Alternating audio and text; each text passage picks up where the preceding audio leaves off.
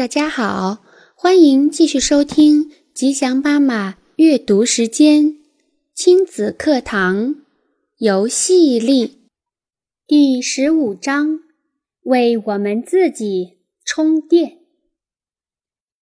建设游戏力互助社团。建立一个互助社团可以很简单。只需要几个能与你经常打电话或一起喝茶的父母，可以是非正式的聊天，也可以事先策划安排大家轮流讲述和倾听，可以谈谈对前面建议的那些问题的看法，也可以聊聊最近的育儿生活。对于那些压力很大。需要更多支持的父母，你可以帮他们照看孩子，让他们得到休息。如果你知道哪位父母最近情况不好，那么可以约上两三个朋友一起去他家，像特种部队那样实施情感救援。一个和孩子玩，一个来跟他聊天、倾听。一个帮忙打扫卫生，我们要改掉个人自扫门前雪的态度，因为那通常只是自己感到无力时孤独的伪装。即使你已经被自己的孩子搞得焦头烂额，但与别人的孩子相处还是会对你有益。我的朋友雷夫。和几个家庭一起去攀岩，领队有一个三岁的女儿，名叫马莲。因为感冒才刚好，所以特别黏妈妈，而且不肯与别的孩子分享攀岩用具。雷夫原本不喜欢马莲哼哼唧唧的样子，不过他想起了游戏里讨论过的一些理念。把马莲的行为翻译成想要续杯的需求，于是他走过去对马莲说：“嗨，好久没看见你了，我真想单独跟你待一会儿。要不要听故事或者下棋，还是玩你想玩的游戏？”马莲开心地坐在了他的膝上，另外两个男孩也加入进来。之后，雷夫告诉我。知道我当时的感受吗？把理论用在别人小孩身上，实在是容易多了。我非常相信互助团体的力量，这一点对父母尤其重要，因为我们已经习惯于老死不相往来。父母之中，父亲们又更是如此，他们通常连一般的安慰。鼓励都不会做。我在女儿出生后组织了爸爸互助组，持续了三年。虽然我这个新爸爸要千方百计地挤出时间来参加小组活动，但是我的收获足以弥补这些时间。不过，我发现今天的父亲们已经越来越多地开口交流了。有一次，在录像店，两位男士认真地谈论着带孩子的心得。于是我本能地凑到近处偷听了一会儿。他们先是表达了养育一个精力无限的男孩的烦恼，又交流了如何避免体罚孩子的经验。最后一致达成的共识是，他们都希望。孩子有一个与自己不一样的童年，只不过还不太确定该怎么做。两个男人一边聊天，一边在挑选最新的惊险动作片。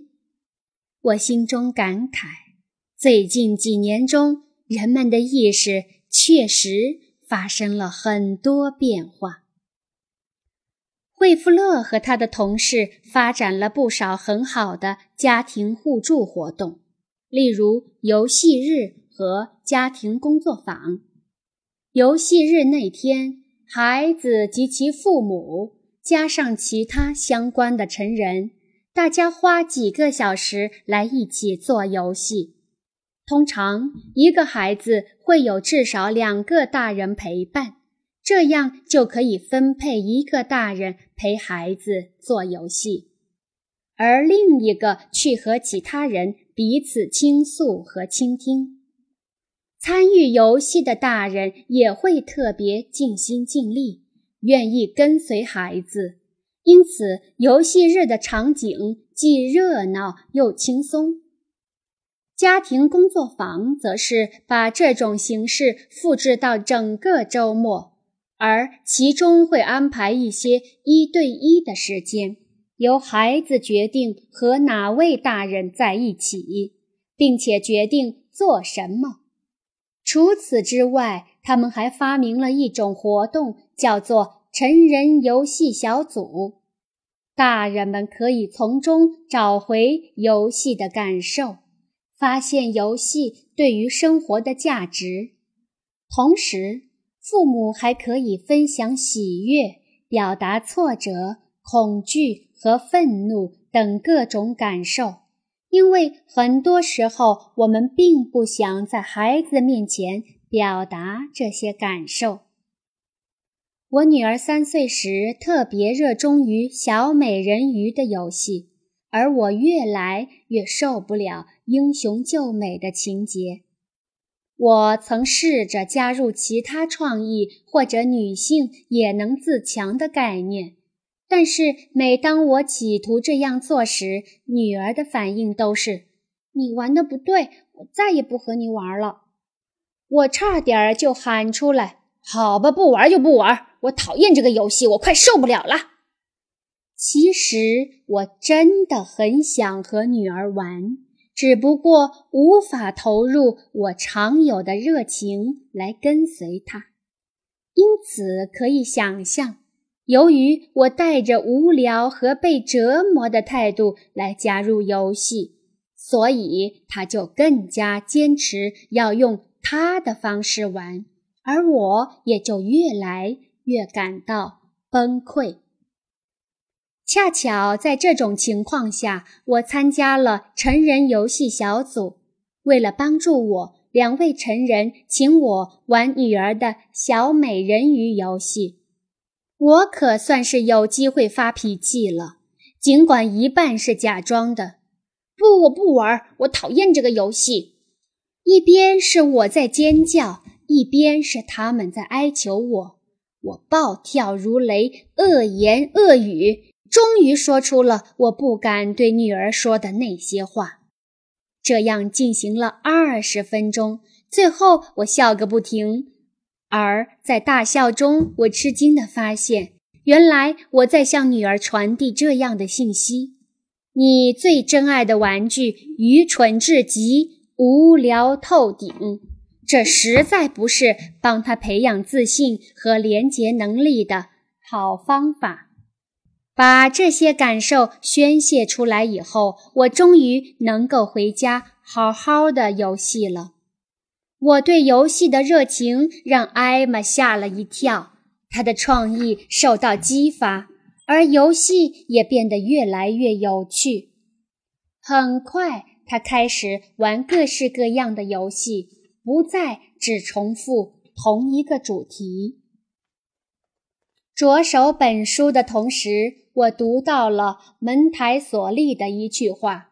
他是一位伟大的教育家，对于很多问题都有非常精辟的论述。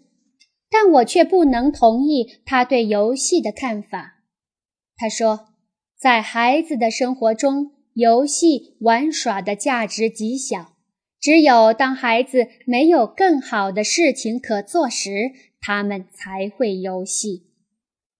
我想不出还有什么能比游戏更重要，无论是对于孩子还是对于我们自己。其实，在我本人心中，更同意库尔特·芬尼格特的一句话：“我们来到地球，就是为了四处逍遥，说别的都是扯淡。”衷心希望你和孩子都能从游戏中得到快乐。